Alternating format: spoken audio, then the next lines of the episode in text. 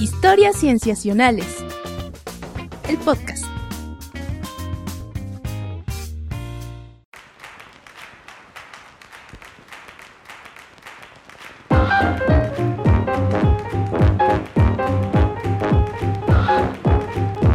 Bienvenidos a Historias Cienciacionales. Una vez más estamos grabando para ustedes para traerles aquello en la ciencia que nos ha interesado, que ha captado nuestra atención, aquello en lo que nos hemos, nos hemos quedado pensando, intrigados. Estoy muy contento de saludarles, yo me llamo Víctor Hernández y me da mucho gusto también saludar a mis amigos, comenzando por Sofía Flores.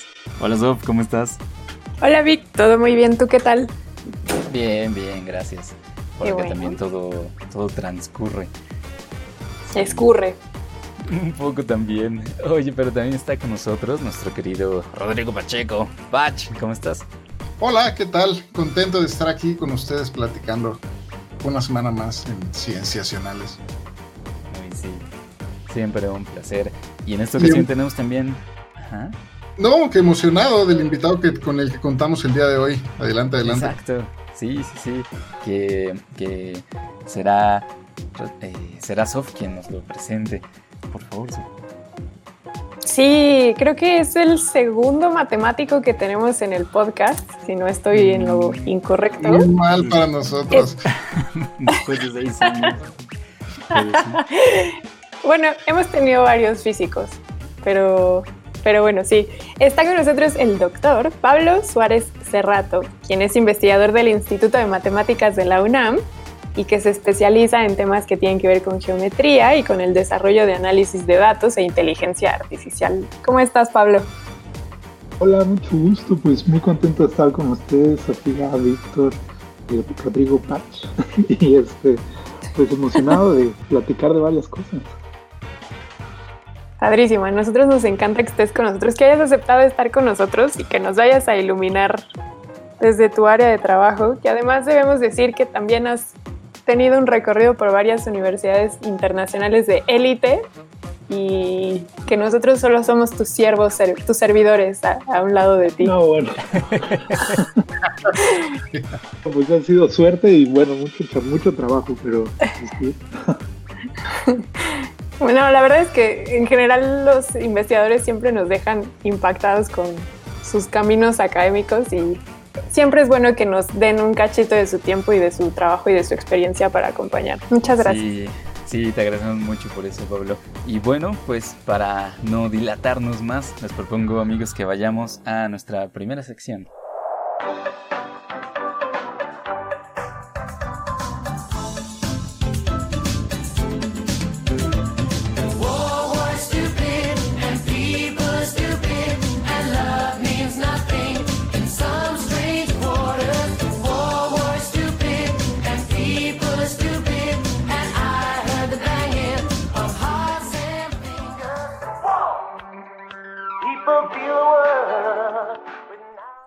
Bien, eh, en esta primera sección será Sof, precisamente, quien nos platique de un estudio que, que, va muy bien con preocupaciones recientes que has tenido, Sof. Sí, este eh, eh, artículo es cercano a mí por dos situaciones. La primera es que me lo pasó Patch. Es muy, emocion es muy emocionante cuando sucede eso que piensan en ti Creo que es más bonito cuando te dicen, pensé en ti, te mando este paper, que pensé en ti y otra cosa. Y ese es un comentario muy ñoño.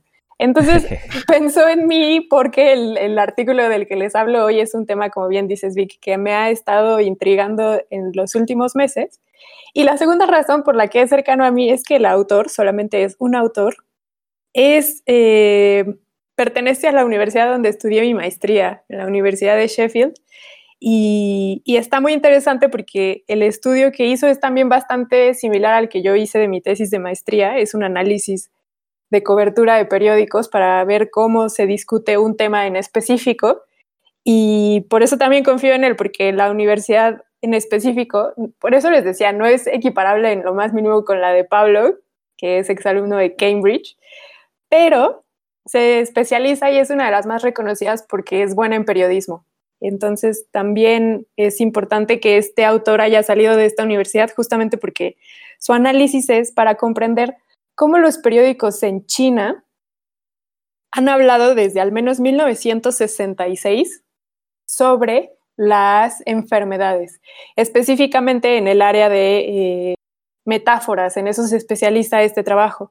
Y de hecho se plantea este paper tres preguntas de investigación que son cómo es que se han utilizado metáforas de tipo militar para hablar de enfermedades, cómo es que estas metáforas han cambiado en el tiempo en China, eh, cómo se utilizan estas metáforas y para hacer interpretaciones sobre la salud y cuál es el contexto semántico para el uso de estas metáforas. Como decía Pacha, este tema es algo que me ha interesado, perdón, Vic, es un tema que me ha interesado porque justamente ahora, como lo estamos viendo con la COVID, mucho se ha utilizado figuras retóricas para hablar de la enfermedad y de cómo la hemos, eh, pues no sé cuál sea la palabra. Ibas a decir combatido, ¿verdad? sí. Exactamente, ¿cómo, cómo nos hemos aproximado? Exactamente, cómo nos hemos unido para ganarle.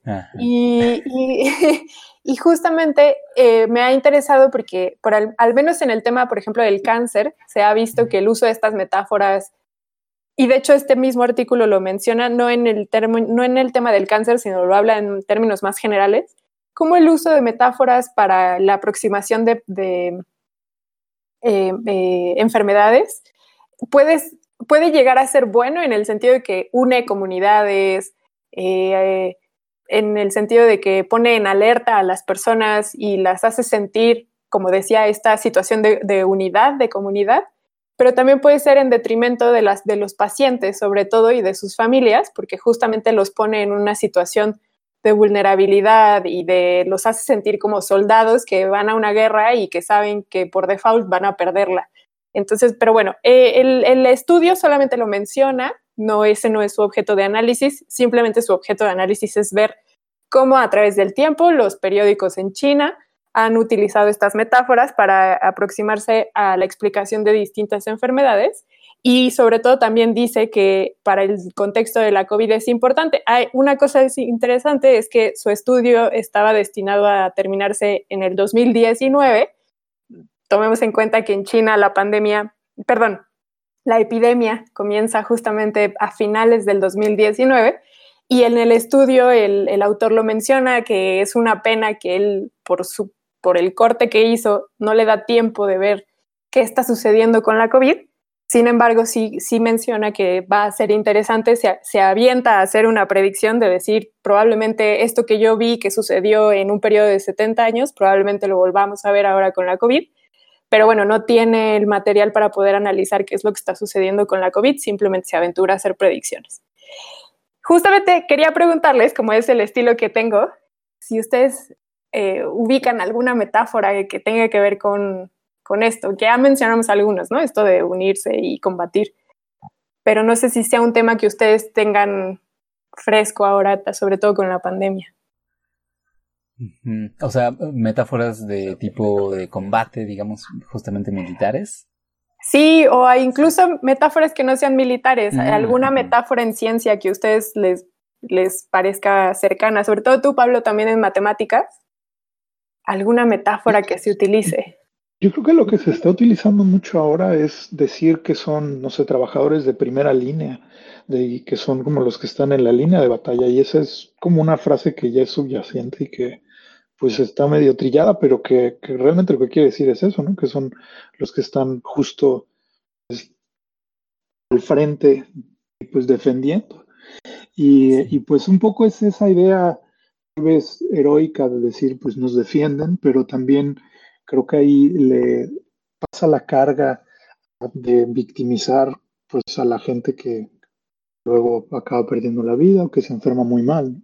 Entonces sí creo que es problemático, pero lo escuchamos en México, se escucha en pues todos los países hoy en día, Yo creo que como estamos viviendo a lo largo de una pandemia es difícil verlo con esta distancia crítica que ya tiene este estudio de 70 años. Tal vez pues habrá que esperarse un poco para poder hacer algo sobre lo que estamos viviendo ahorita, ¿no? Sí. Sí, porque, o sea, lo cierto es que tendemos muy fácilmente a aceptar esas metáforas, ¿no? Y a aceptar que en efecto ellos nos están defendiendo, ¿no? Que en efecto estamos combatiendo el virus. Eh, pero, pero es que precisamente quizás no tenemos tantas otras alternativas por lo mucho que se han popularizado estas metáforas ahora. ¿no? Yo quizá la, la que, que, tengo en la cabeza es matar dos pájaros de un tiro. Ah, mm, Pero que salió un meta a decir que ya no la usen, ¿no? Sí, exacto, como este tipo de cosas. Ajá. Son antiespecistas, ¿no?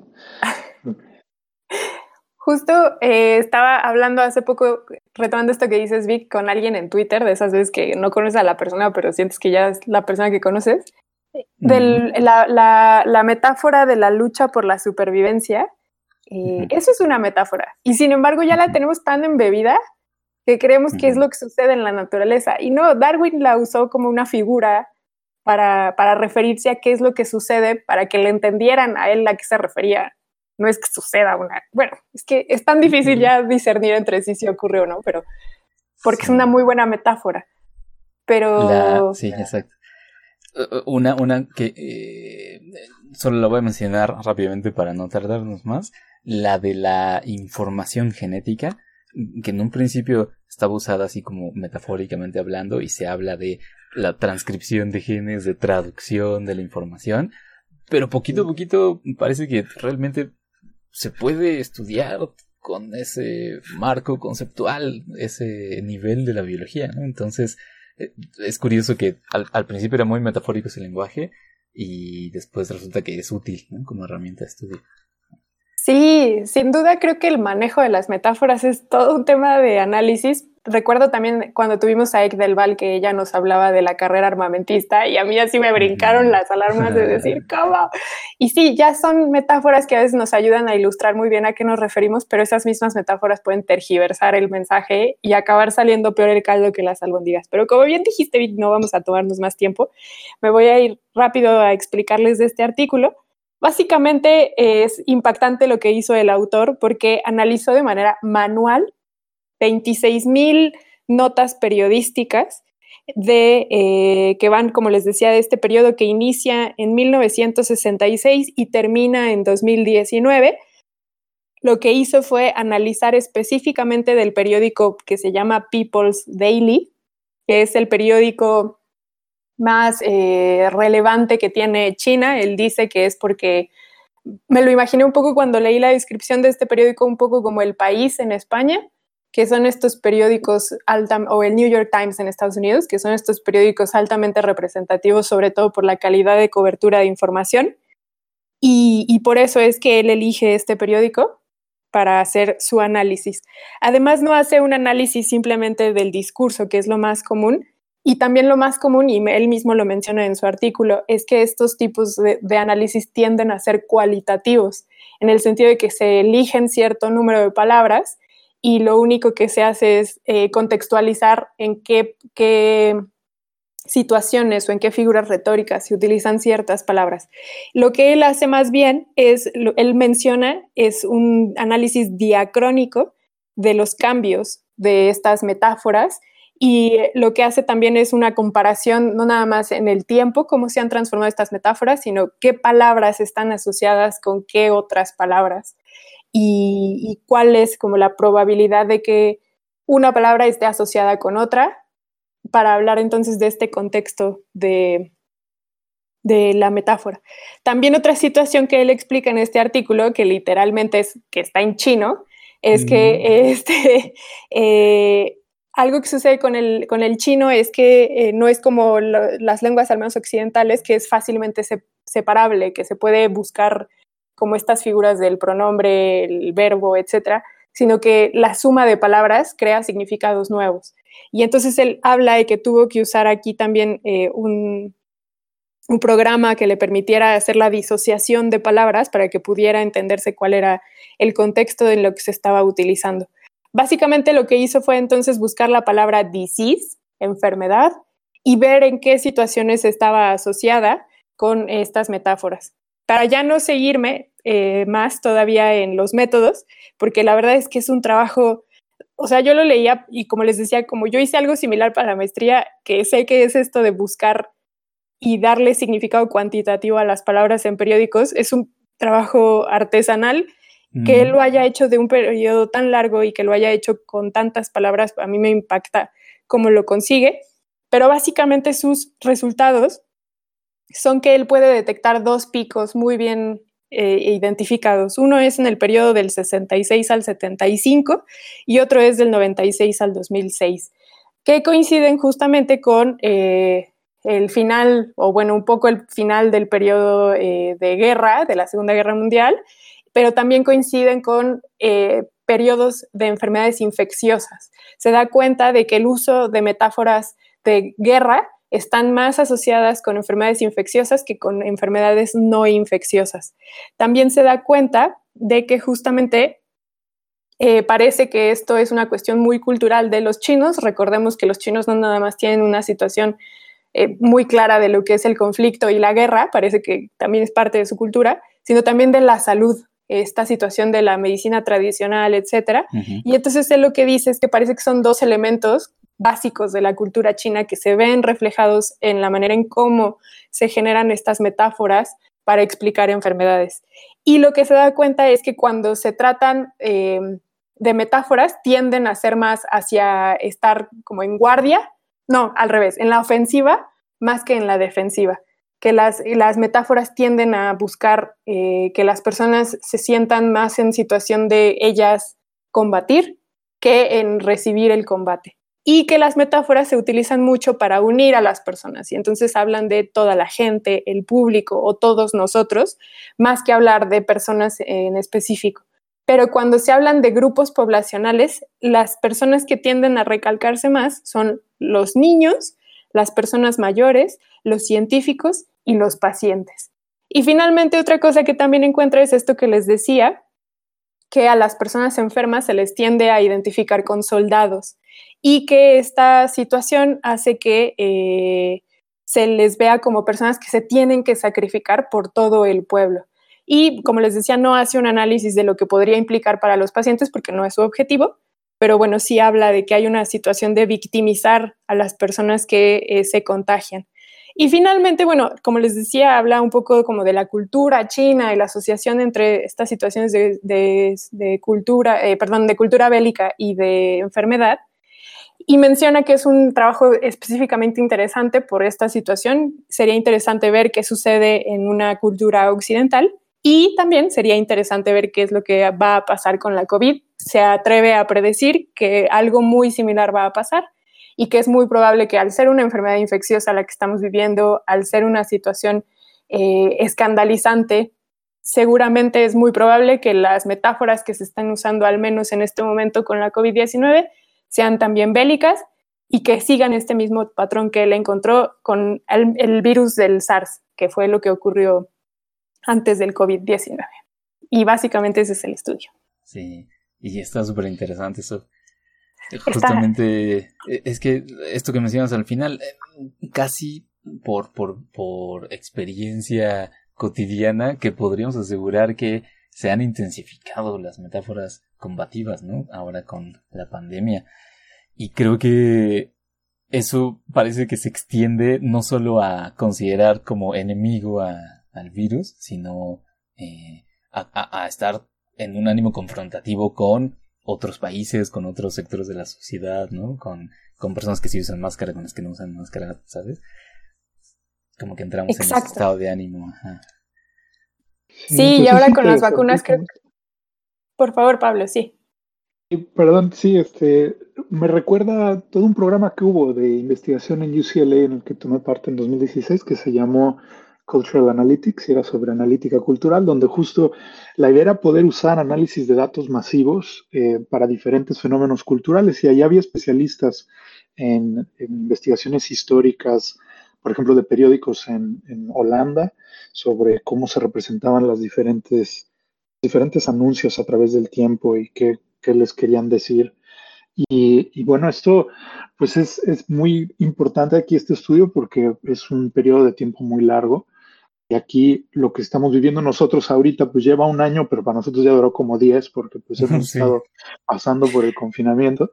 Pero, pero me recordó esto que decías de, de las metáforas bélicas combativas y de las vacunas, porque también en ese programa se empezaban ya a estudiar en 2016 la proliferación de memes y cómo la comunicación visual también se volvió viral y cómo se puede rastrear y pues cuantificar. Y hay un meme que, que pues también ha estado circulando, que también está como justo en esta, en esta beta, que es, no sé si tienen la, donde de Putin, el presidente de Rusia, sentado sobre un oso que está cruzando un río, y pues hay una variante en donde, donde sale el canciller Ebrard y tiene una vacuna atrás y sale cruzando, y eso pues a mí se me hace que conjunta todo esto, como que es una imagen que es en principio como bélica, combativa, pero también es un poco, pues, un poco burlona, pero porque necesitamos el humor para poder pasar tanto tiempo encerradas, encerrados, y, que, pues, a lo largo del tiempo, esto también se estudiará, o sea, ¿quién está recolectando los cientos de miles de memes que nos mandamos y los stickers en todas las redes sociales? ¿Cómo lo vamos a estudiar a futuro en unos 50 años? Que digan en 2060 cómo pasó la pandemia. Pablo, solo para, para acotar, estás diciendo, estás hablando de los historiadores de memes del 2060, 2070. Exacto. yo creo que nos van a juzgar durísimo. Pues les tenemos que dejar algún rastro, ¿no? De por qué lo estábamos haciendo y qué era lo que pensábamos y, no sé, la necesidad que tenemos de expresarnos y pues de sacar un poco no sé, toda esa tensión en alguna forma en la que pues pueda ser divertida, aunque sea nada más en un contexto que te entiendan tus amigas, tus amigos, ¿no? Claro, claro. Sí. De, acuerdo, a mí me sorprende el hecho de que sea, que lo estemos comentando como lo estamos viviendo ahorita, o sea, como el ejemplo que, que das, Pablo, pero también que sea algo eh, que trascienda la cultura, o sea, que trascienda el tiempo y las fronteras el hecho de que también lo estén, se esté hablando en China, o sea, en, esos años, de la misma forma que ahora estamos eh, comentándolo aquí en, distintas regiones, me, llama la atención qué tanto, eh, qué, tanto es humano verlo de esa forma. Sí, y, pensar en si es nuestra única alternativa, es decir, eh, digo, China sí puede tener su naturaleza bélica como muchos países del mundo, pero sería interesante saber cómo se refieren ¿no? a epidemias en países que son considerados pacíficos, tal vez. Pues eh, yo ahí la verdad sería un poco más de la idea de que todos los estados-nación hoy en día pues son a cierta medida bélicos y se han tenido que imponer de una forma u otra. O sea, también en México hemos tenido que estar librando diferentes guerras y tal vez no es al nivel que en Estados Unidos que tiene bases en todo el mundo o China que tiene intereses también, digamos, globales más ambiciosos que nosotros, pero, pero pues ciertamente tenemos todo el tiempo que estar bajo, pues no sé, una efectivamente una constante militarización de diferentes aspectos de la vida pública y, pues eso no podemos tampoco decir nosotros que no somos una cultura bélica. ¿no? Este, yo creo que esas metáforas son útiles, como decía Sofía, para unir a la población y para darnos una perspectiva de comunidad, pero, pero se pueden llevar al extremo de, de causar antagonismo, causar confrontaciones, como ese hábito de ves a la gente que no va portando nada en la calle o que pues claramente no le importa y pues eso causa miedo, ansiedad, a veces enojo, dices, pues no sé, se tienen que poner las pilas y tenemos que hacer esto todos juntos.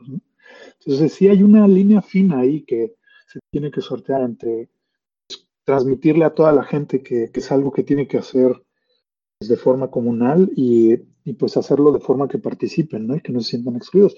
Yo creo que hay, hay extremos también, ¿no? No solo de las metáforas, sino a veces de las referencias casi directas, cuando han estado comparando a funcionarios públicos ahora con científicos nazis, o sea, eso, eso ya llega a un extremo donde dices, bueno, eso, eso a quién le está ayudando, o sea, eso ya nada más nos está alejando de poder hacer esto de forma comunal, ¿no? De tratar todos de poder llegar a lo final.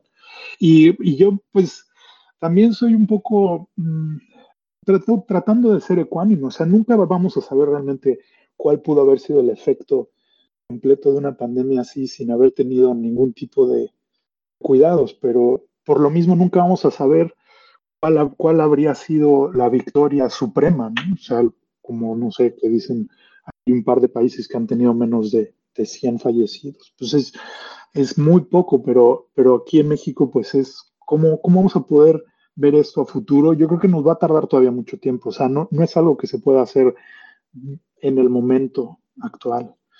Entonces, sí. Sí, y, y, y, por eso es que hay que estar muy atentos con precisamente cómo comunicamos, ¿no? Todo esto que queremos decir al respecto de la pandemia y lo que necesitamos saber.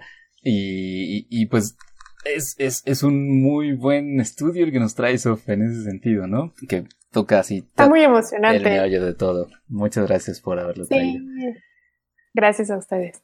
Gracias por compartirlo. gracias. Sí.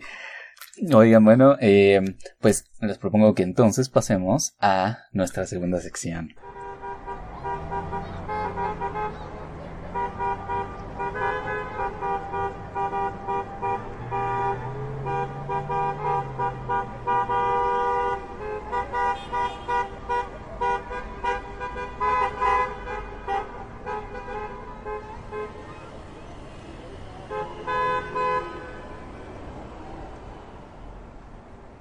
En esta segunda sección será Patch quien nos platicará también un estudio que imagino que eh, te llega muy en el fondo, Patch, eh, por preocupaciones que, que tenemos, comparto yo también contigo, pero que es muy interesante lo que revela. Así que por favor.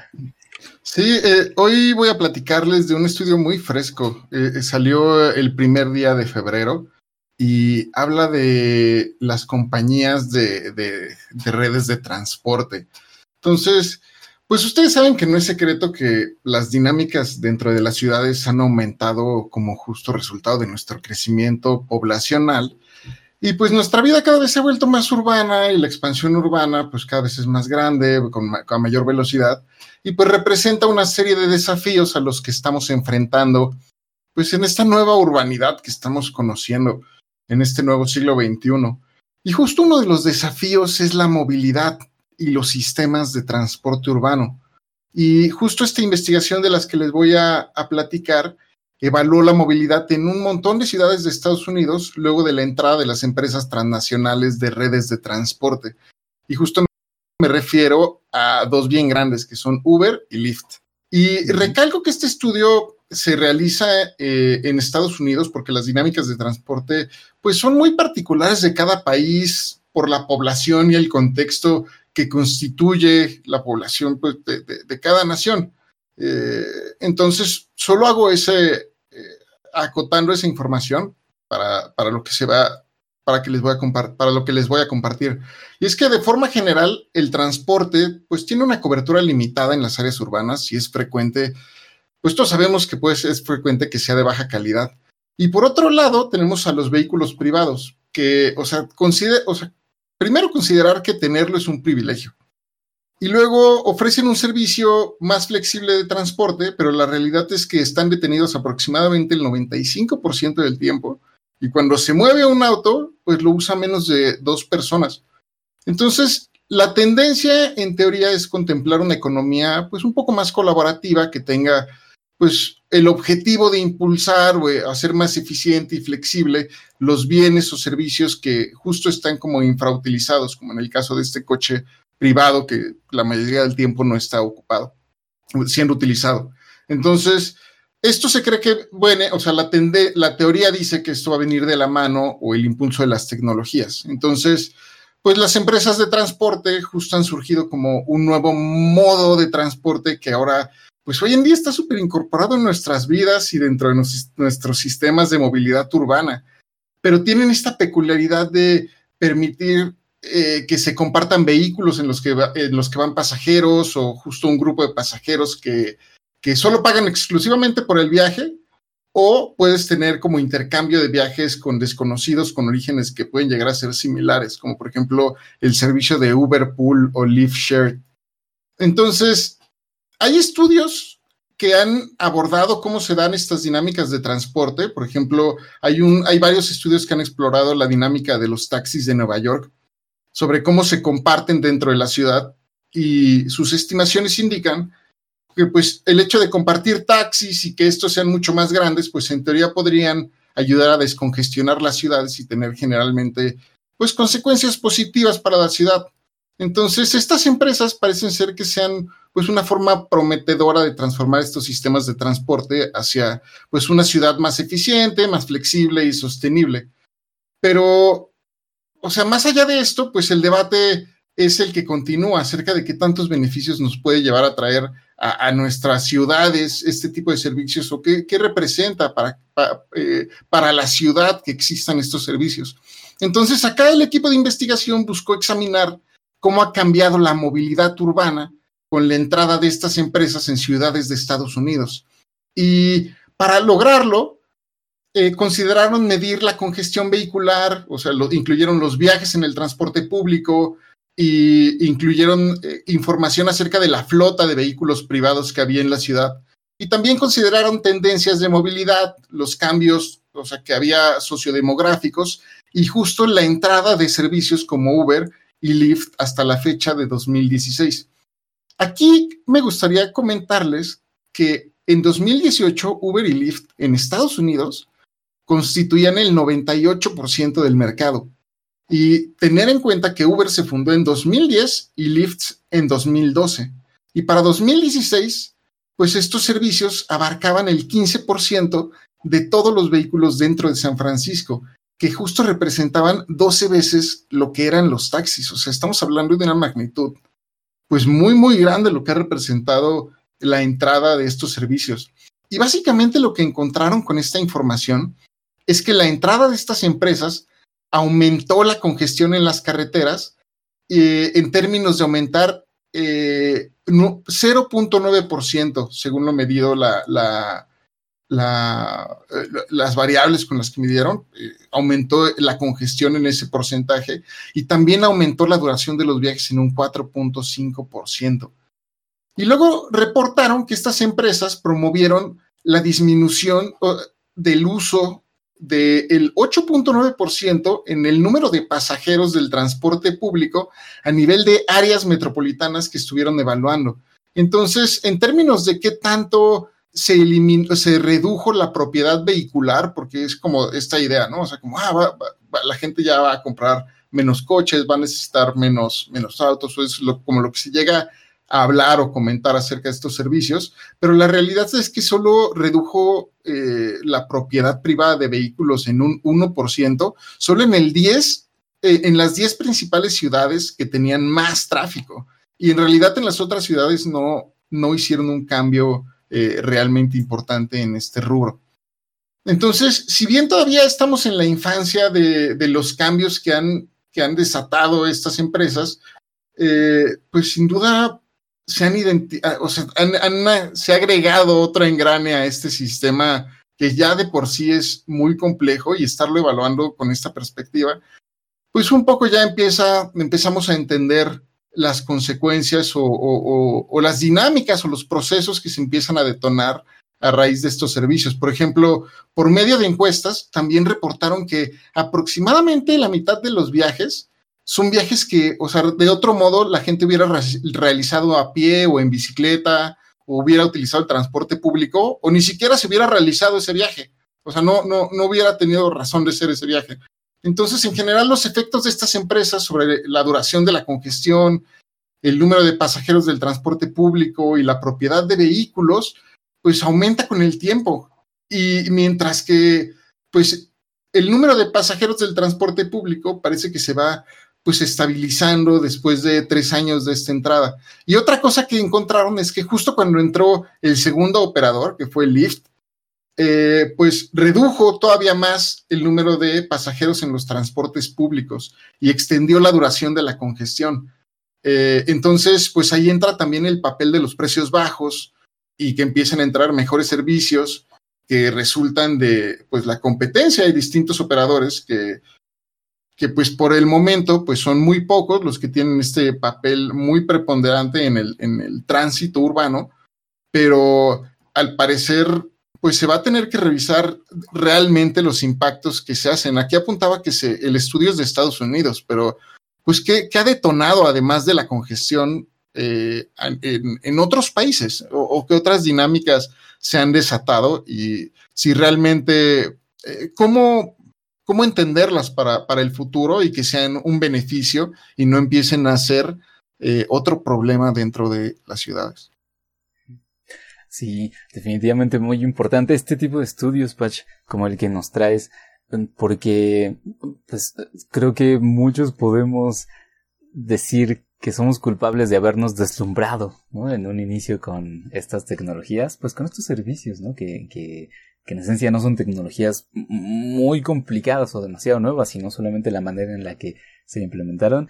Nos deslumbramos y comenzamos a usarlos. Eh, y, también por la promesa que llevaban de que iban a ayudar a descongestionar el tráfico, eh, a hacer una ciudad más sustentable, pero los resultados que nos platiques ahora nos abren los ojos, ¿no? En muchos sentidos. Sí, es lo que, vaya, es como por ejemplo esto que comentan los estudios, también por eso lo comentaba de los, del estudio de los taxis, ¿no? Como que es lo que la teoría indicaba y justo estos investigadores esperaban. Pues realmente no, no, no me queda muy claro su, su, la dirección que ellos esperaban encontrar hacia sus, eh, sus resultados, pero finalmente eh, no es tan positivo, bueno, no es positivo como se esperaría. Sí, yo creo que en la Ciudad de México lo hemos visto como, además no han sido decisiones tal vez planeadas ni, ni que estén siguiendo algún modelo, sino que simplemente cada vez han ido liberando más permisos de Uber dentro de su misma empresa y pues se va saturando y, pues los mismos choferes este, te lo dicen, ¿no? Que pues cada vez este, hay más y pues tal vez antes era un buen negocio y ahora no lo es tanto. Eh, yo creo que esta clase de, estudios son súper importantes y bueno, este está publicado en una revista muy importante también de Nature Sustainability, Sustainability y aquí eh, yo apuntaría un par de cosas que en la Ciudad de México, para fijar ideas, el, transporte público es importantísimo y no se va a poder reemplazar con servicios así privados. Y creo que aquí algo que no están mencionando y que para nosotros es importante es que es un medio de autoempleo muy importante y que pues se, apoya mucho en la economía informal, que, en México pues es una gran parte de la economía total. Y, y bueno, eso es algo que aquí pues no están contemplando, pero yo creo que pues en nuestro contexto puede ser muy importante que para entender por qué existen y que además aquí parece que son decisiones juiciosas de, qué ciudades escogieron estudiar. Sin embargo, en México hay lugares donde no ha entrado Uber o algún otro de estos servicios porque hay temas políticos que les impiden entrar. Entonces también hay, creo que hay muchos temas, hay muchas capas aquí encima. Y quería, quería nada más decir que sí hay muchas relaciones de, estas empresas con, temas de también de automatización, que es como el, siguiente paso que quiere dar. Este, y bueno, en eso han estado involucrados eh, pues científicos muy reconocidos, por ejemplo Raquel Hurtasun, que es una científica de ciencias de la computación y que es eh, increíblemente destacada. Ella es la jefa del laboratorio de inteligencia artificial de Uber y bueno, tiene aplicaciones de ciencia de computación y matemáticas aplicadas a la navegación de estas flotillas que están teniendo. Y, yo, bueno, le he tenido el gusto de poderla ver en conferencias y ella pues viene de esta idea que yo creo que compartimos todos, de que las ciudades sean más accesibles, sean más vivibles, que haya menos tránsito y, pues al final del día, ¿qué es lo que resulta? Que esto no está sucediendo.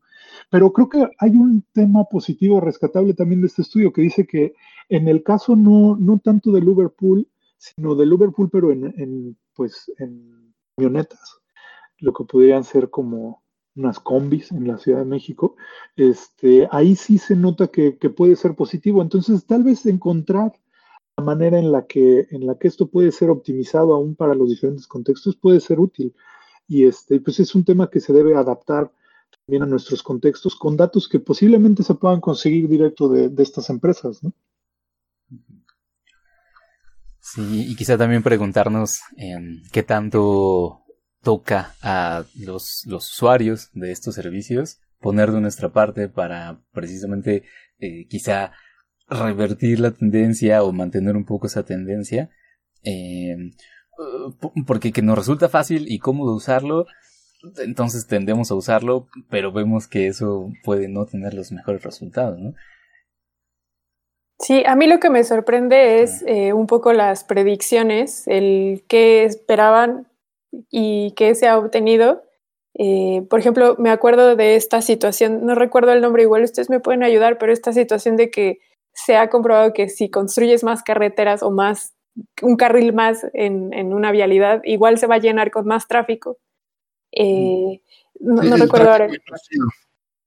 Ajá, entonces, ¿por qué habríamos de haber pensado que Uber iba a ser una solución si ya tenemos evidencia de que agregar un carril más eh, te genera más tráfico? Pues agregar un servicio más de transporte privado, pues te iba a traer más consecuencias negativas, ¿no? Y con esto que mencionas tú, Pablo, de las combis, pues también hay un montón de evidencia que demuestra que el transporte público es, la mejor y las bicicletas son la mejor solución para movilidad en ciudades, ¿no? Como por qué seguimos apostándole al, automóvil cuando la evidencia es abrumadora de que no nos va a ayudar.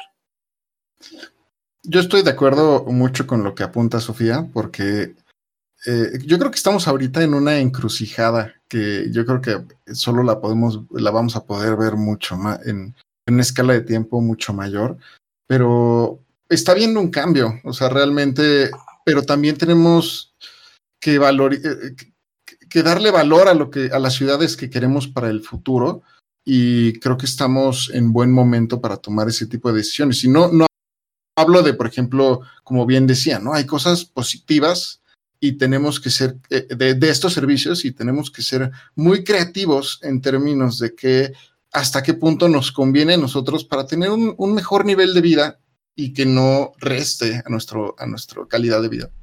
De acuerdo. Sí, de acuerdo. Ay, Pach, pues muchas gracias por traernos este estudio y por, pues, mantener el tema en la mesa, ¿no? Que, que definitivamente tenemos que seguir atentos a ello. Ay, con gusto. muy, muy interesante. También muchas gracias por compartirlo. Está, Está muy bien ver que se están haciendo esfuerzos para entender estos fenómenos, pues todo el rigor que se pueda meter y que pues podemos tal vez adaptar esto y tratar de, entenderlo como para que nos funcione mejor y, y, si no para justificar pues decisiones que tienen que ser tomadas para acotar algunas de estas de estas empresas tal vez, ¿no? sí, claro, y, y con los datos en la mano, ¿no? Ahora sí. Muy bien.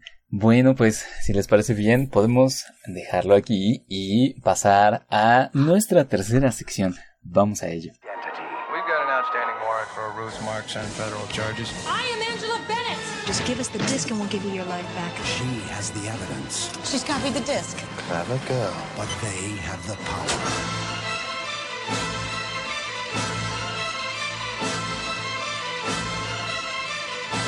This summer. Sandra Bullock is caught in the net. Muy bien.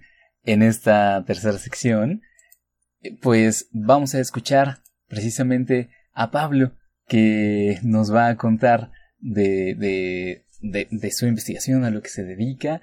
Eh, y, Pablo, bueno, vuelvo a, vuelvo a decir tu nombre, Pablo Pablo Suárez hace rato para este para que nos guíes también eh, de entre las opciones que nos habías dado, que, ambas son, son muy interesantes realmente. Este, ¿de cuál nos quieres contar? O si nos quieres contar un poco de ambas también bien puede ser, ¿no? sí, gracias. Este, yo creo que puede ser más interesante, más ampliamente hablar de, de estos estudios que hemos estado haciendo sobre cómo distinguir redes complejas usando ideas de geometría y topología. Y, nada más para mencionar brevemente por qué estoy estudiando esto. Este, desde hace como cinco o seis años he hecho algunos estudios sobre fenómenos en Twitter en México y en otros países en Centroamérica. Y, bueno, esto pues ha sido pues suscitado por diferentes circunstancias pero, o sea, complejas que afectan a, diferentes países, pero también tiene mucho interés de la parte académica industrial, de gobierno, comercial, de mercadeo, de periodistas. Y, bueno, eh, a lo que me refiero es que también hemos dado en el Instituto de Matemáticas dos talleres de análisis de redes sociales usando Python, el, lenguaje de programación Python, que fueron muy exitosos en 2017 y 2018, donde fueron más de 50 personas a cada uno. Y bueno, mi intención era justamente no tener lo que estar haciendo siempre nosotros, yo y, mis estudiantes de posgrado, sino darle acceso pues a más gente para poder usar estas herramientas. Y, y yo creo que estos temas siguen siendo activos, o sea, es una, es, es un tema que tal vez cada vez crece más, aunque en México está un poco, digamos, estabilizado el crecimiento de Twitter en específico. El hecho es que a diario hay debates, hay confrontaciones, hay situaciones mediáticas y bueno, estos estudios se pueden seguir haciendo. Y en específico lo que hemos desarrollado más ya en la dirección de aplicaciones de geometría y topología para entender redes es un algoritmo que hice con la profesora Tina Eliassi Rad y su estudiante doctoral Leo Torres de la Universidad de Northeastern en Boston, que lo que hacemos es fijarnos en cuántos, digamos, ciclos, que son circulitos, hay en, una red compleja y los vamos contando usando autovalores de una matriz que justo nos permite hacer eso. Y y básicamente reducimos un problema de, complejidad de redes a un problema de contar valores, en este caso son complejos por cómo es la matriz, entonces son puntitos en el plano complejo, y luego medirles distancias. Y esto es interesante porque nos permite entonces distinguir entre diferentes eh, comportamientos de redes. Hay redes que se dice que tienen escalas eh, logarítmicas que son libres de escala, como por ejemplo justo el crecimiento de las calles en una ciudad, ¿no? Eh, hay investigadores en México como Carlos Gershenson que han hecho estudios sobre cómo pueden medir estas propiedades, digamos, fractales del crecimiento de las ciudades para ver cómo las calles grandes, las avenidas, luego las calles secundarias, las callecitas y así, se van distribuyendo siguiendo una de estas leyes de potencia libres de escala. Y, esto también viene tal vez un poco más atrás en unos modelos que se llaman de Barabás y Albert, los que se proponía dar un modelo matemático del crecimiento de la red de Internet. Y bueno, ellos formularon una, manera de escribirlo que pues, se vio que, que, sí daba pues una buena descripción. Y y esta clase de fenómenos se ha identificado para muchísimas aplicaciones, pero el tema es que es difícil luego saber si sí se apega a una ley de estas, si no, qué tanto sí, qué tanto no. Entonces, ahí hay una brecha entre lo que uno puede modelar matemáticamente con una fórmula, con una ecuación, a los datos observados empíricamente. Y con estos algoritmos que desarrollamos, se puede visualizar esa diferencia y se puede cuantificar pues con una distancia, decir, ah, pues esto sí se pega tanto a un modelo que se puede generar explícitamente. Y, bueno, ¿para qué serviría esto? Eh, por ejemplo, con una estudiante de maestría que se llama Lyubove Orlov, que ahora está ya realizando su doctorado en la Universidad de Rice, con una beca Fulbright, empezó en septiembre del año pasado. Eh, lo que hicimos fue estudiar unas bases de datos de cerebros, donde tenemos pacientes que están sanos y pacientes que tienen Alzheimer. Y se puede también identificar cómo van cambiando ahí pues las redes. Ahí pues es un poco más sencillo, digamos, porque esa es una enfermedad que cambia mucho la estructura, pero un problema más complejo que, que les ha dado pues mucho trabajo a la gente que estudia estas aplicaciones ha sido el de ver la diferencia entre gente que está, digamos, consciente y gente que está bajo un estado de coma, que pues se le puede considerar que no está consciente en ese sentido. Y, y ahí el tema es que la gente que está en coma tiene características neurológicas casi idénticas a las personas que están conscientes. Y, y, ahí también logramos identificar, pues haciendo ya un poco más de inferencia, o sea, haciendo estadística y automatizando eso, lo que ya se considera como aprendizaje automático o machine learning, para poder distinguir estas dos clases de, redes, para poder establecer hay una distancia entre estos comportamientos. Bueno, aquí ya uno entra en temas complejos, digamos, de, qué tan ético podría ser hacer esto, cuál es este, pues el consentimiento de los pacientes. Y estas bases de datos son pequeñas justo por eso, porque vienen, vienen eh, ya recolectadas por neurocientíficas y científicos que ya las tienen estudiadas y entonces estamos trabajando ya encima de pues, lo que han hecho previamente. Y lo que sí es interesante es poder ver cuál es el trayecto de una idea que puede ser muy abstracta, que viene de geometría y topología, a su implementación en código y escribir unos programas en Python y cargar redes y luego ver ya cómo eso tiene algún desempeño con datos reales y qué tanto se apega es algo de una red que existe en pues, la cabeza de alguien o en una red de transporte a lo que puede modelar una persona que está trabajando en un instituto y escribe un artículo y lo manda a publicar, ¿no? Oye, Pablo, tengo una duda con esto que nos cuentas. Eh, ¿Cuál es exactamente el, input o el, o el, digamos, como las variables que ustedes eh, meten al modelo para, para poder generar estas, vaya, estos modelos? ¿Qué, es lo que miden en los cerebros o en los individuos? Ah, sí, esto es, esto es algo delicado, pero lo que, lo que se usa son este, resonancias magnéticas funcionales. Entonces, es una medición de el fMRI a través de dos horas y se ve cómo va cambiando la cantidad de, sangre en diferentes regiones del cerebro y esas se consideran parcelas dentro de su terminología, que son los pedazos en los que descomponen las partes del cerebro que se estudian y, es algo bastante burdo en realidad, porque es decir, en este cacho ponemos un nodo y luego, si este nodo se tiene la misma señal que otro nodo de otro cacho del cerebro, entonces ponemos una arista y dependiendo de a lo largo de todo ese periodo de una hora y media, si la señal se parece, digamos, más del 80%, entonces ponemos una arista o no. Y lo que se hace, y bueno, lo hemos hecho, es hacer eso con todo un rango de valores, justo para ver qué tan robusta es esta representación. Y, esto se, da a través de, perdón, de ver imágenes o, por ejemplo, de, visión computacional o, es, son datos mm, eh, distintos en ese sentido? Bueno, en este caso en particular para estos pacientes es en reposo, o sea, están adentro de una máquina de resonancia magnética durante una hora y pues están ahí nada más, ¿no? hay ningún estímulo. Pero, pero pues sí, uno ya con más recursos y con más este, ideas podría ponerle algún estímulo y ver qué pasa con, reacciones eh, bajo, pues, no sé, diferentes imágenes o algún otro clase de estímulo como música o algo por el estilo, ¿no? Mm, entiendo, gracias. Sí. Oh, sí.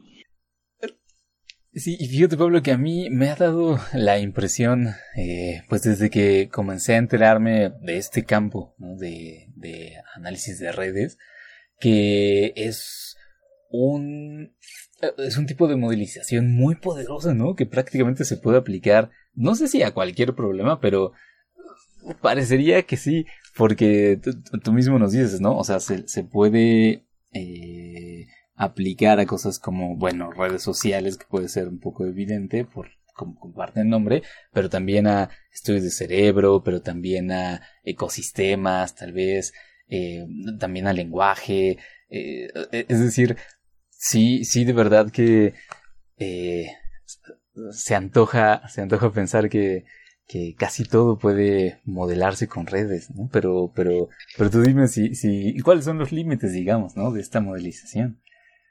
Y este, pues es, es como dices, es fascinante ver todas las aplicaciones que se han desarrollado, es un universo realmente.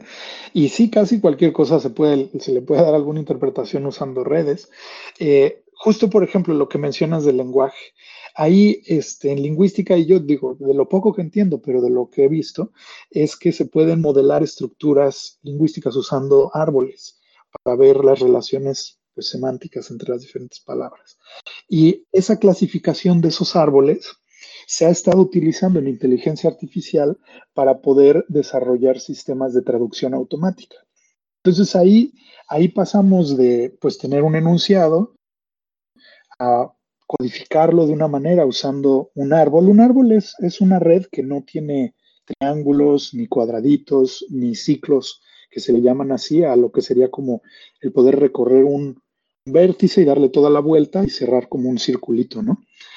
Y entonces estos árboles nos ayudan para poder hacer estos trabajos de traducción y de clasificación y muchas veces las arquitecturas más avanzadas que hay de traducción automática, que se utilizan a veces en producción en Google o en Facebook, utilizan esta clase de ideas. Y luego, sobre eso hay que hacer pues inferencia e inteligencia artificial. Entonces hay que recolectar muchísimas, eh, digamos, parejas de enunciados que están asociados como traducciones, sacar sus árboles, este, asociarlos y luego decir, ah, pues este corresponde a este otro, y eso, pues hacerlo masivamente, ¿no? Sí, claro. Sí, a mí me parece, o sea, muy interesante y desde la, la, distancia a la que lo he atestiguado hasta este momento, eh, muy sorprendente cómo, en efecto, eh, es que modelizar en redes es, es pues, literalmente como que dibujar, ¿no? Dibujar eh, aquella cosa de la que quieras representar las conexiones que tiene, ¿no? Si dos cosas tienen conexiones, entonces dibujas y, que una herramienta así sea tan poderosa es, este, es verdaderamente fascinante. Y, y por lo que nos decías al principio, entiendo que em, esta herramienta que ustedes eh, han desarrollado em, ayuda al análisis de redes complejas, eh, pero exactamente qué, cómo entendemos una, una red compleja a diferencia de otro tipo de red. Bueno, pues lo que sucede es que hay varios modelos, digamos, para generar redes.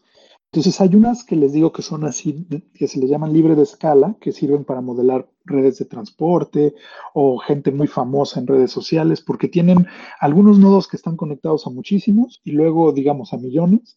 Luego de esos hay unos que están conectados a cientos de miles y luego otros a decenas de miles y así baja con una escala logarítmica.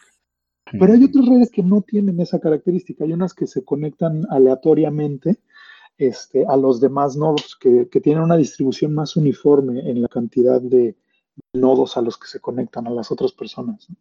Entonces, esas, esas diferentes familias de redes este, se pueden utilizar para diferentes aplicaciones, pero el chiste es poder saber más o menos los datos empíricos que medimos, a cuáles de, esas, de esos modelos se parecen más. Claro. O sea, por ejemplo, eh, ¿qué ejemplo tenemos a la mano de una red eh, que tenga estas eh, conexiones más bien aleatorias? Esa es una buena pregunta que ahorita no, tengo así como en mente una que fuera más aleatoria. O sea, es que esas son, como son un poco más abstractas, eh, lo que es interesante de esas es que se demuestra en matemáticas y en probabilidad que contienen como subred a cualquier red finita. Entonces, son objetos importantes porque dentro de ellas se pueden encontrar cualesquiera de las otras más chiquitas. Entonces, y, pero, pero por ejemplo, ya me acordé ahorita de uno, justo del que estaba hablando, de los cerebros. El modelo este de, del, se propuso un modelo que le llaman de escala, libre de escala económica, donde se observa que, que cuando cuando la intensidad de la señal que estamos viendo en la resonancia magnética eh, la bajamos, o sea, decimos, ya no, no pedimos que sea 80% coincidencia de la señal, sino que vamos bajando ese umbral y decimos, bueno, que sea 50%, 30%. Al ir bajando eso, la red que se infiere con esos mismos datos se vuelve cada vez más y más aleatoria en este sentido. En este sentido de, y bueno, para las especialistas es el modelo de Erdos-Renyi, que es el modelo, eh, digamos, considerado como el modelo aleatorio de, redes complejas. Entonces ahí, ahí sí se puede ver cómo eh, al estar bajando un umbral para que cada vez haya más ruido, digamos, las señales, lo que pasa del lado de las redes es que se vuelve cada vez más y más aleatoria. La red se vuelve como que también cada vez más ruidosa.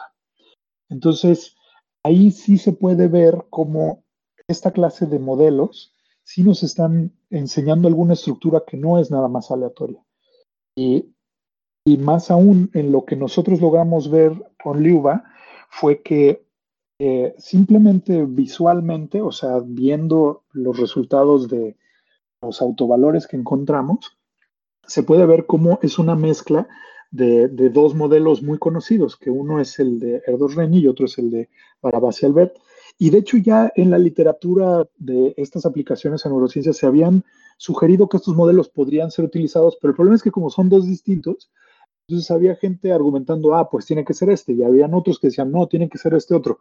Y luego si lo ves con esta perspectiva, puedes ver que es una mezcla, que de hecho sí comparte características de los dos.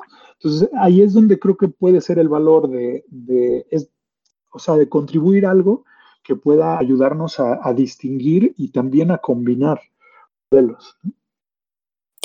Yo, yo tengo una duda, eh, algo que me impacta mucho de lo que nos has hablado en estos minutos, Pablo, es que literalmente te has ido a hablar de millones de ejemplos, desde árboles hasta de todo, redes neuronales. Y, algo que me ha impactado mucho con la pandemia es que eh, también se han utilizado estas redes para explicar mucho, sobre todo cuestiones de movilidad y de cómo por ejemplo, una situación que se ha explicado con redes es justo cómo la movilidad en grandes ciudades se ha podido explicar estos contagios y cómo un contagio lleva a varios, etc. Y un, colega lo que me dice es que el problema de que no hemos podido controlar la pandemia se debe a que no hemos utilizado el paradigma o, un modelo de redes. Como no, eh, justamente como no pensamos en redes, no hemos podido eh, regresándome a las metáforas, mm. atacar y vencer esta pandemia. ¿Tú, ¿tú qué piensas? ¿Que, ¿Que, es más fácil decir que hacer? ¿O que de verdad sí, si tuviéramos una perspectiva desde redes complejas, ya hubiéramos encontrado una solución? Eh, bueno, yo, o sea, es una excelente pregunta, la verdad. Y, eh, o sea, tal vez voy a meter ahí un medio comercial. Este, voy a dar un curso de, aprendizaje ah, profundo en el posgrado de matemáticas. Pero lo digo porque ya lo di hace un año y cuando lo estaba dando hace un año, esta va a ser la tercera vez que lo, que lo imparto. Pero a la última vez, eh, pues nos cruzó la pandemia a la mitad, ¿no? Porque ya estaba empezado el semestre. Y entonces hicimos varios este, pues, ejercicios, proyectitos dentro del curso como para pues, tratar de entender mejor lo de la pandemia. Y justamente eh, hay unos modelos de infección y transmisión que, bueno, son los más conocidos son el este, SIEPR, que, que se modelan con ecuaciones diferenciales. Y el tema es que hay, hay modelos que se pueden utilizar para redes que también tienen esas características. Y los, los, estuvimos estudiando dentro del curso. Eh, y bueno, ¿qué pasa? Hay gente que ha estudiado esta, esta pregunta muy seriamente. Hay artículos en las mejores revistas publicados. Y en México también hay gente que, que ha estado proponiendo estudiar esto desde un punto de vista de redes complejas. Y ciertamente ayudaría más, porque estos, se sabe que esos modelos son más precisos. Se sabe que, que pues pueden ayudar más, pero el tema con los modelos, y pasa con todos, es que dependen de ciertos parámetros que no se conocen. Y eh, creo que los mejores modelos en México, yo creo que el de la Ciudad de México funcionó muy bien porque tuvieron, eh, pues, ahora sí que una idea genial o la buena no sé, buena presencia de mente de, inferirlos de forma bayesiana. Eso quiere decir que, los fueron como que aproximando, pero pues, de una forma muy inteligente para poder eh, darle a los que se necesitaban usar. Porque es como el huevo y la gallina, o sea, tienes el modelo y dices, este es el bueno, sí, pero necesitas unos parámetros y no sabes no sabes ni, ni cómo son. Y estos parámetros pueden de hecho cambiar de país a país porque pues dependen de las tasas de mortalidad, dependen de las tasas de infección y eso depende de pues características culturales, sociales, de la salud de la población. Entonces yo, yo no iría tan allá a decir que si estuviéramos usando esa otra, esa otra perspectiva ya estaríamos ganando. Yo creo que sí sería bueno tomarla también en cuenta, pero también creo que sí las han estado tomando en cuenta, porque sé que la gente que ha participado en el, en el modelo de la Ciudad de México sí conoce esos modelos. Entonces no, no creo que sea simplemente la varita mágica de decir esta sería una buena solución. Y tampoco creo que no lo hemos estado usando. como que, como que creo que creo que sí, o sea, la respuesta muy larga es sí, estoy de acuerdo, lo deberíamos estar haciendo, pero también, también creo que no es lo único. No es lo único y, y, que del, así que para decir una del dicho al hecho hay un gran trecho, ¿no? Que Es una cosa es el modelo, la otra cosa es la implementación y la otra cosa es realmente la respuesta pues de la población y qué va a pasar.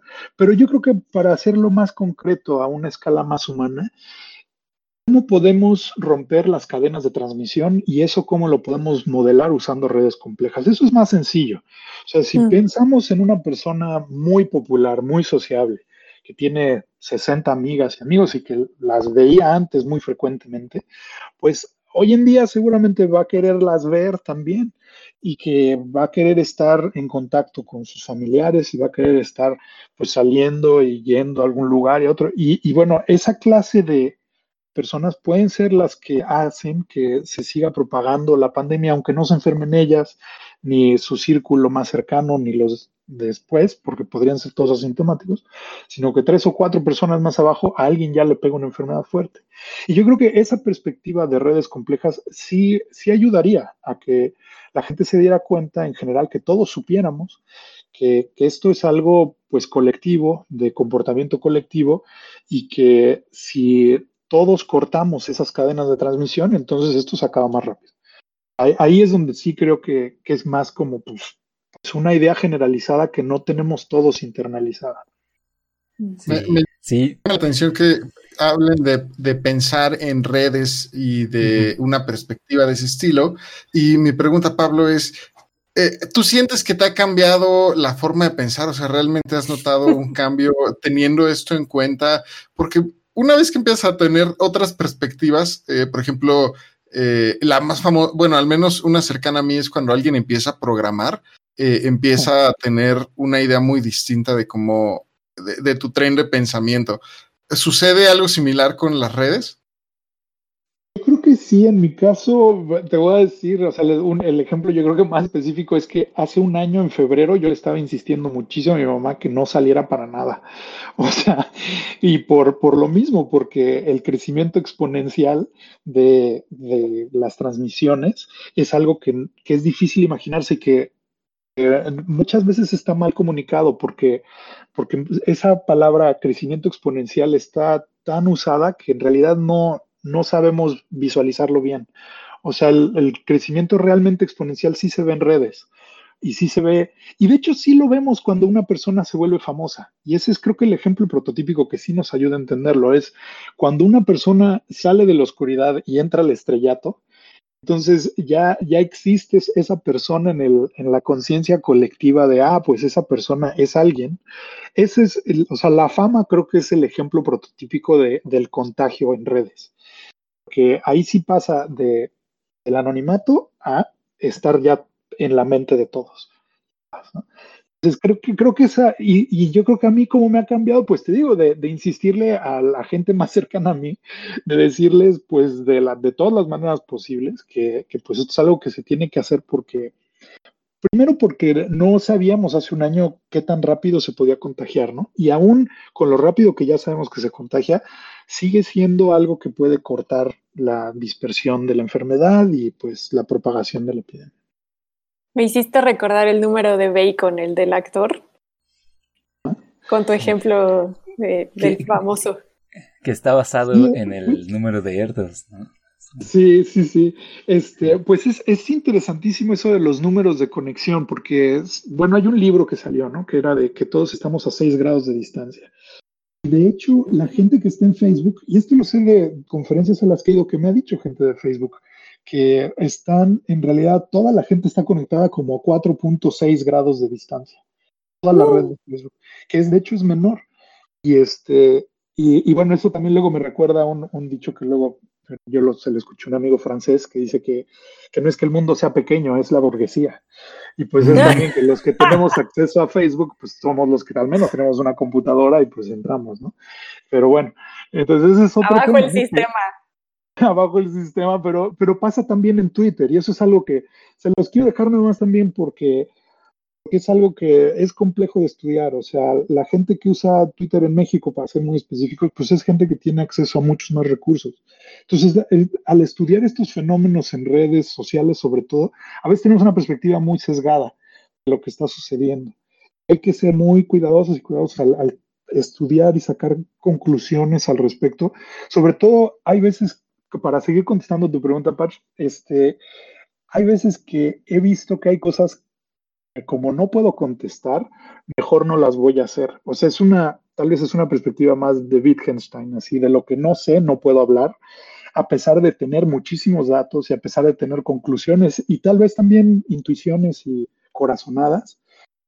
Creo que para ser, pues, tal vez más ético y cuidadoso, hay cosas que, que no he hecho, ¿no? Y por eso mi trabajo en aplicaciones de redes sociales lo he yo mismo acotado pues para no contribuir tal vez al perjuicio de otras personas que más, más abajo, o sea, más a, lo largo del tiempo, pueda que no les convenga, ¿no? Entonces es, es complejo, o sea, yo creo que a mí sí me ha cambiado un poco eso, curiosamente, o sea, tal vez de publicar y de hacer cosas, luego he dicho, bueno, ok, vamos a seguirlo haciendo, pero hay que ser muy cuidadosos, al menos en lo que yo hago, y, y pues darle acceso a la gente a estas herramientas y pues ellos ya, cada quien que vea lo que se puede ver y luego que decidan cómo se utiliza, ¿no? Exacto.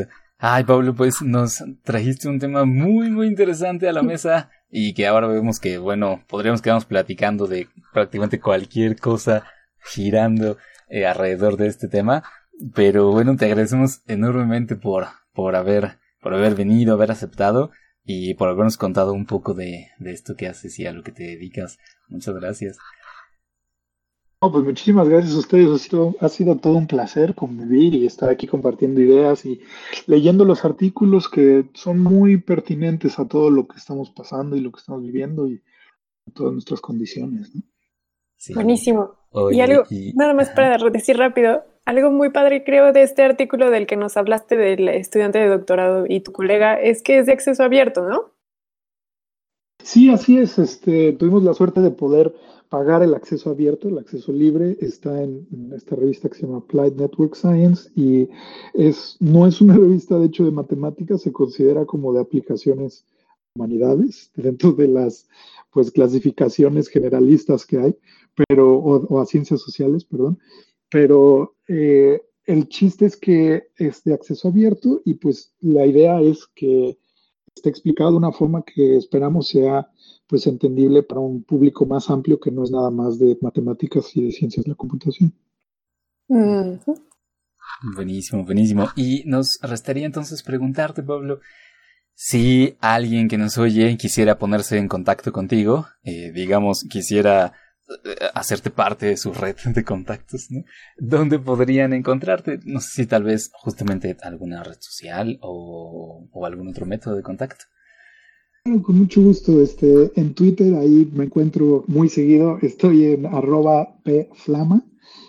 Y en, en, email en realidad es lo que uso más para temas ya un poco más serios, profesionales o este, lo que quieran compartir. Es Pablo, mi nombre, arroba latinam.unam.mx. Perfectísimo. Pues una vez más, muchísimas gracias Pablo, por haber estado con nosotros, Pablo Suárez Cerrato, eh, y habernos compartido esto. Contrario, muchas gracias a ustedes. Y, gracias. Y con esto, pues vamos llegando al final de este episodio, amigos. Y les agradecemos enormemente por habernos escuchado. Saben que nos pueden contactar en nuestras redes sociales.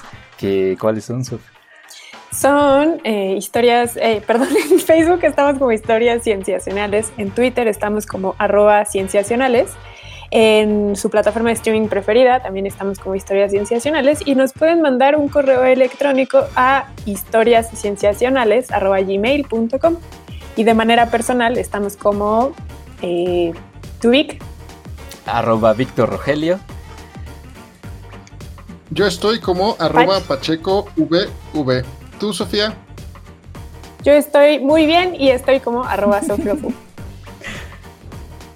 Perfectísimo. Bueno, eh, saben que nos, nos encantará escuchar, leer sus comentarios. Les agradecemos enormemente. Gracias amigos. Y con esto llegamos al final. Hasta pronto.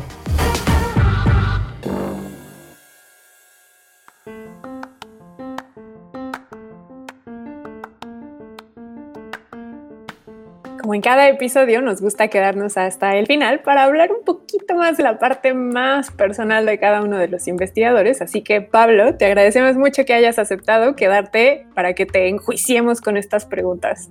No, muchas gracias. Buenísimo, entonces me arranco con la primera. De tu investigación, Pablo, ¿cuál es el aspecto que más disfrutas?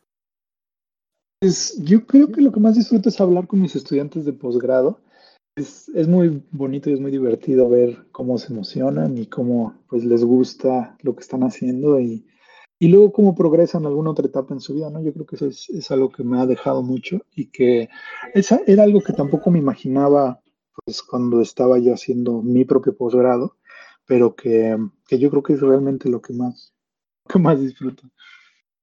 Oye, y saliéndome un poco del guion, ahora con esta pandemia, ¿cómo ha sido esa transformación para ti? Bueno, la verdad es que yo ya, yo ya dependía de muchas herramientas eh, de trabajo a distancia, eh, como Skype y Slack. Y, y, pues no nos ha costado mucho trabajo. Lo malo para mí sí es que uso mucho el pizarrón en mi oficina y, y, eso sí nos ayuda como a rebotar ideas y estar ahí como pensando, viendo cosas y escribiéndolas con keys eso sí, digamos que sí, sí me he sentido limitado por eso, pero es, pues digamos, es mínimo dentro del contexto de todo lo que hemos pasado este año. Buenísimo.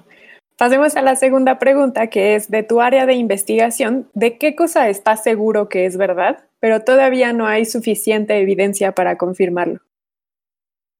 Bueno, aquí sí voy a soltar una bomba matemática. Yo creo que, yo creo que de lo que sí debería de estar seguro yo, bueno, que estoy seguro yo, pero que no hay nada de evidencia en realidad, es una conjetura que ya tiene como 100 años. Se llama la conjetura de Poincaré-Lisa, que, que, lo que quiere decir es que las esferas de dimensión 4 este, son homotópicamente equivalentes, son también diferenciablemente equivalentes. Y bueno, son tecnicismos, pero pues es, es, una pregunta sobre la clasificación de esferas, que ya es como la última que queda abierta en topología diferencial. Y, y bueno, yo ya estoy en, desde hace un rato, yo creo, en, en, el, en el lado que cree que sí ha de ser cierta. Durante mucho tiempo pensé que no debía ser cierta. Entonces. Ay, eso es lo más emocionante, cuando cambian de parecer. ¿Esto es lo que trabajaba Mariam Mir, Mirzahani?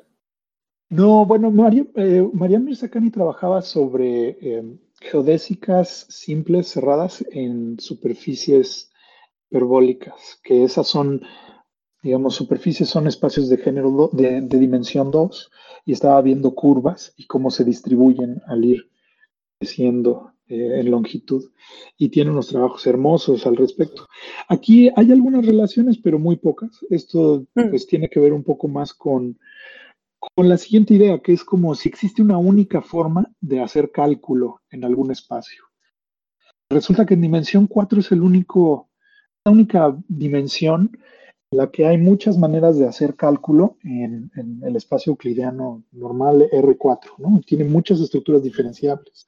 Eso es algo muy extraño y es complicado de explicar así en palabras, pero, pero eso en dimensión 4 es una dimensión muy especial. Y, y, bueno, eso es algo que yo creo que sí ha de ser cierto. Entonces voy a dejarlo como registrado para la posteridad, que yo creo que debería de ser cierto somos testigos de que, de que crees que eso es cierto. Por favor, cítanos cuando salga el paper en el que demuestras que sí es cierto.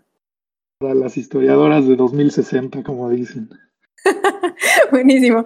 Siguiendo con las preguntas, en tu área también de trabajo, Pablo, ¿cuál crees que será el próximo gran hallazgo o la gran descripción? No sé, porque a veces me cuesta trabajo pensar cuál es mi área de trabajo porque he haciendo cosas de aplicaciones, pero me parece que, que estos temas de, de, inteligencia artificial, computación cuántica, puede que si alguien lo logra hacer muy bien, sí avancen mucho más rápido algunos problemas. Mm, tal vez es pretencioso de mi parte decir que esa es mi área de trabajo, pero es un área en la que estoy escuchando mucho porque he estado desarrollando estas aplicaciones de geometría inteligencia artificial, entonces las cosas que se utilizan en inteligencia artificial me llaman mucho la atención. Y a su vez, estas teorías de, de, física cuántica y de información cuántica en realidad utilizan geometría de dimensión 4. las matrices de Pauli y las transformaciones que utilizan, pues son cosas que para mí son, digamos, objetos conocidos. Entonces, eso yo creo que podría ser muy emocionante y que le, daría pues, un impulso muy fuerte a estas aplicaciones de inteligencia artificial, que si de por sí ya son impresionantes, pues se van a volver mucho más este, comunes. Buenísimo. Pablo, si tuvieras acceso a una cantidad ilimitada de recursos, entendiendo recursos en el amplio sentido de la palabra, ¿qué proyecto de investigación harías? Esa pregunta me gustó mucho. Este, la verdad, pues es, o sea, son los proyectos que estoy haciendo, que son las aplicaciones de geometría e inteligencia artificial, porque requieren de muchísimos recursos. O sea, los algoritmos que a veces desarrollamos, pues no son muy eficientes porque trabajan en, en dimensión 3 o mayor, y eso implica que pues las convoluciones o el pasar filtros vuelve de orden polinomial y ya no es lineal y entonces ya no escala bien y entonces necesitas muchísimos recursos, ¿no? Para poder, o sea, necesitas GPUs con muchísima RAM o necesitas muchas GPUs y ponerlas a trabajar todas juntas y entonces es como lo que yo he estado haciendo es tratar de, de acercar la teoría que tenemos a las cosas que se pueden hacer y cuando es exitoso es cuando hay algo que, que funciona en algún tiempo razonable. Pero lo que que es cierto todavía es que hay muchísimas cosas que se podrían hacer, pero que todavía no es razonable hacerlas para la gente que hace aplicaciones porque se tardarían años en cualquier computadora. Entonces, más bien, en esa, en esa interpretación amplia de los recursos, yo estoy pensando más bien como, no sé, en, GPUs que tuvieran, no sé, cientos de, gigabytes de RAM en vez de decenas, que es lo que tienen ahorita, y cosas así, ¿no? Mm. Entonces, es un poco fantástico, digamos. no sé, yo siento que todo tu trabajo, ah, o sea, como el cerebro no me alcanza para entenderlo y para mí todo es fantástico. Entonces, ya hay, hay delimitaciones de lo que tú y yo entendemos como fantástico. En el, no en el sentido de la fantasía, sino de lo increíble. Y ya para terminar, si viajaras a una isla desierta, ¿qué música, qué libro y qué objeto te llevarías? Pues ¿Qué música? La verdad es que una que escucho bastante, que me ayuda como para relajarme y trabajar mucho, es el disco de la película de Kundun de Philip Glass. Y yo creo que me llevaría ese porque estando solo, yo creo que con eso me relajaría, aunque no hubiera nadie. Y este, la verdad es que sí lo, lo escucho bastante. ¿Qué libro? Pues sí, uno que es medio ñoña, es un libro de Mija el Gromov que se llama Riemannian and Non-Riemannian Structures and Metric Spaces, que pues es una, es una obra como medio incomprensible y alguna vez mi asesor de doctorado me dijo que si en algún momento ya no tenía ninguna idea, que no supiera en qué trabajar, que nada más abrir ese libro y en cualquier hoja iba a haber algo que no se entendía bien y que, que pues, o que yo no iba a entender bien y que, que de ahí le podía sacar más investigación, ¿no? Y bueno, eso obviamente lo decía como de broma, pero, pero ciertamente es una obra que, que ha creado toda una serie de ramas de investigación, ¿no? Y que es muy interesante y que sí se relaciona con mi doctorado y con lo que hago todavía hoy en día. ¿Y qué objeto me llevaría? Pues la verdad yo creo que un pizarrón y unos gises, porque sí es lo que más, es lo que más he extrañado este último año y yo creo que sí, sí me hace falta. Oye, pero entonces eres más de pizarrón con gis que de pizarrón con plumón. Pues utilizo los dos, pero el que tengo en mi oficina en la UNAM es de pizarrón con gis y los matemáticos sí le tienen un fetiche particular al gis. Yo no tanto, hay unos gises como muy, muy este, especiales japoneses que la gente todavía, todavía anda buscando ahí en eBay, pero digo, yo no soy tan así, pero sí me gusta un poco más el gis. El, el plumón, no sé, no mm. se seca. Tiene, sí, o sea, ya estás entrando en un tema muy específico de lo que usamos. no, lo pregunto porque corre por ahí la leyenda de que en la Facultad de Ciencias los pizarrones que tienen los físicos y los matemáticos son especialmente importantes, ¿no? Los regaló una universidad francesa o algo así. Bueno, hay varios, tenemos varios. Este hay uno en Cuernavaca que, fue usado por Solomon Lefschetz, que fue un matemático de Princeton que iba mucho, que venía mucho a México. Que fue de hecho este refugiado en México un tiempo, ¿no? Bueno, lo invitó una astrónoma mexicana, bueno, turca, que luego se hizo mexicana. tiene una, una, historia fascinante y que tuvo una influencia muy importante en la matemática mexicana, porque luego se llevó estudiantes mexicanos, a, mexicanos a Princeton y ellos pues realmente se, se convirtieron en matemáticos más destacados que hemos tenido casi en la historia de México. Este, pero también tenemos otros que están hechos de cristal con un fondo azul, que hay en varios lados. Esos están preciosos y realmente es muy distinto escribir en esos que escribir en uno de los normales. O sea, sí es, sí se siente mejor y, este, y es más sencillo. Y con ciertos gises se ve mucho mejor. Con otros, de hecho, no se ve. Entonces es medio extraño. Pero este, sí, o sea, es todo, es un submundo de fetiches ahí, de, los gises y los pizarrones. Pero creo que también en algún momento quisieron reemplazarlos todos, no sé si por alguna directiva general de la UNAM, por, por pintarrones, y sí hubo una pequeña revolución para que no sucediera eso. No cabe duda que los matemáticos se cuecen aparte y son una población bastante interesante. Deberíamos hacer estudios y que el objeto de estudio sean ustedes. Sí, no, definitivamente nos hace falta que nos estudien más también. Buenísimo, Pablo. Pues, doctor Pablo Suárez Cerrato, muchas gracias por compartirnos estas respuestas. pues muchísimas gracias por la invitación y felicidades por esta labor fenomenal que están haciendo de divulgación y que les siga yendo muy bien. Y cuídense mucho todos, todos. Muchas gracias. Y con esas palabras nos despedimos. Gracias por haberse quedado hasta acá.